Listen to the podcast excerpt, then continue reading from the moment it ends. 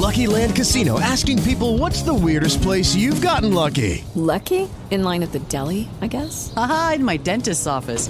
More than once, actually. Do I have to say? Yes, you do. In the car before my kids' PTA meeting. Really? Yes. Excuse me, what's the weirdest place you've gotten lucky? I never win and tell. Well, there you have it. You can get lucky anywhere playing at LuckyLandSlots.com. Play for free right now. Are you feeling lucky? No purchase necessary. Void where prohibited by law. 18 plus. Terms and conditions apply. See website for details. With the Lucky Land slots, you can get lucky just about anywhere. This is your captain speaking. Uh, we've got clear runway and the weather's fine, but we're just going to circle up here a while and uh, get lucky. No, no, nothing like that. It's just these cash prizes add up quick. So I suggest you sit back, keep your tray table upright, and start getting lucky. Play for free at LuckyLandSlots.com. Are you feeling lucky? No purchase necessary. Void where prohibited by law. 18 plus terms and conditions apply. See website for details.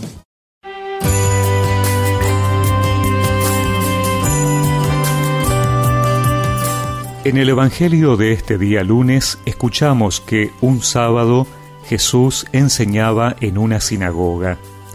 Había allí una mujer poseída de un espíritu que la tenía enferma desde hacía 18 años.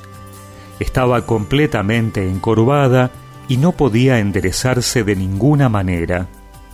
Jesús, al verla, la llamó y le dijo, Mujer, estás curada de tu enfermedad y le impuso las manos. Ella se enderezó enseguida y glorificaba a Dios.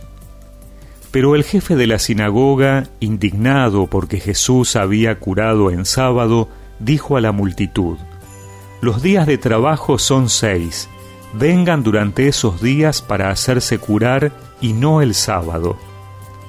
El Señor le respondió, Hipócritas, Cualquiera de ustedes, aunque sea sábado, no desata del pesebre a su buey o a su asno para llevarlo a beber? Y esta hija de Abraham, a la que Satanás tuvo aprisionada durante dieciocho años, ¿no podía ser librada de sus cadenas el día sábado?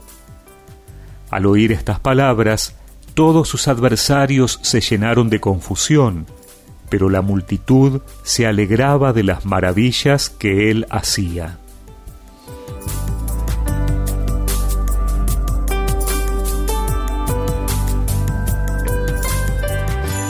Jesús cura a una mujer que estaba encorvada desde hacía 18 años.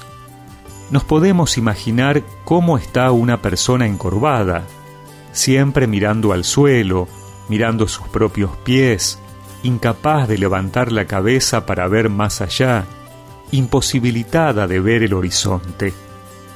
A esta mujer Jesús le devuelve la capacidad de erguirse, de levantar la cabeza para mirar a su alrededor y ver el final del camino. Es una curación muy simbólica porque es lo que Jesús ha venido a hacer con todos nosotros. Él nos libera del pecado y de la muerte para que podamos mirar hacia adelante y hacia arriba. Nos devuelve la dignidad de hijos de Dios para que no andemos con la cabeza gacha, encorvados sobre nosotros mismos. Y aquellos que acusan a Jesús se quedan confundidos, porque están encorvados en sus propios razonamientos sobre la ley y no son capaces de ver la novedad que trae Jesús manifestando el amor de Dios por todos sin tiempo ni lugar para hacer el bien en favor de sus hijos. Hoy podemos pedirle al Señor que nos ayude a levantar nuestra mirada, sobre todo si los problemas de la vida nos han encorvado sobre nosotros mismos, si nuestra visión se ha acortado a solo algunos pasos, si estamos encerrados en nuestros razonamientos que no nos permiten ver el horizonte. Que Él nos ayude a mirar hacia arriba para que no nos olvidemos que nuestro caminar no se agota a unos centímetros de nuestros pies, sino que termina en lo alto. Que como la multitud nos podamos alegrar de las maravillas que el Señor hace por nosotros.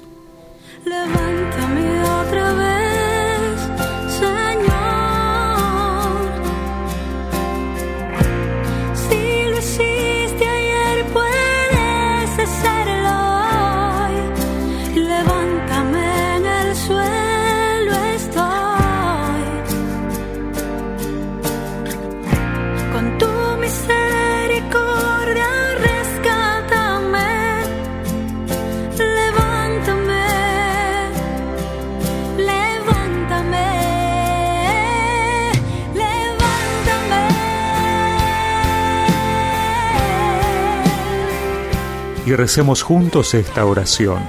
Gracias Señor por amarnos tanto, que hoy pueda levantar mi mirada por la fuerza de tu Espíritu, que me ayuda a estar erguido por la dignidad que nos has regalado. Amén. Y que la bendición de Dios Todopoderoso, del Padre, del Hijo y del Espíritu Santo los acompañe siempre.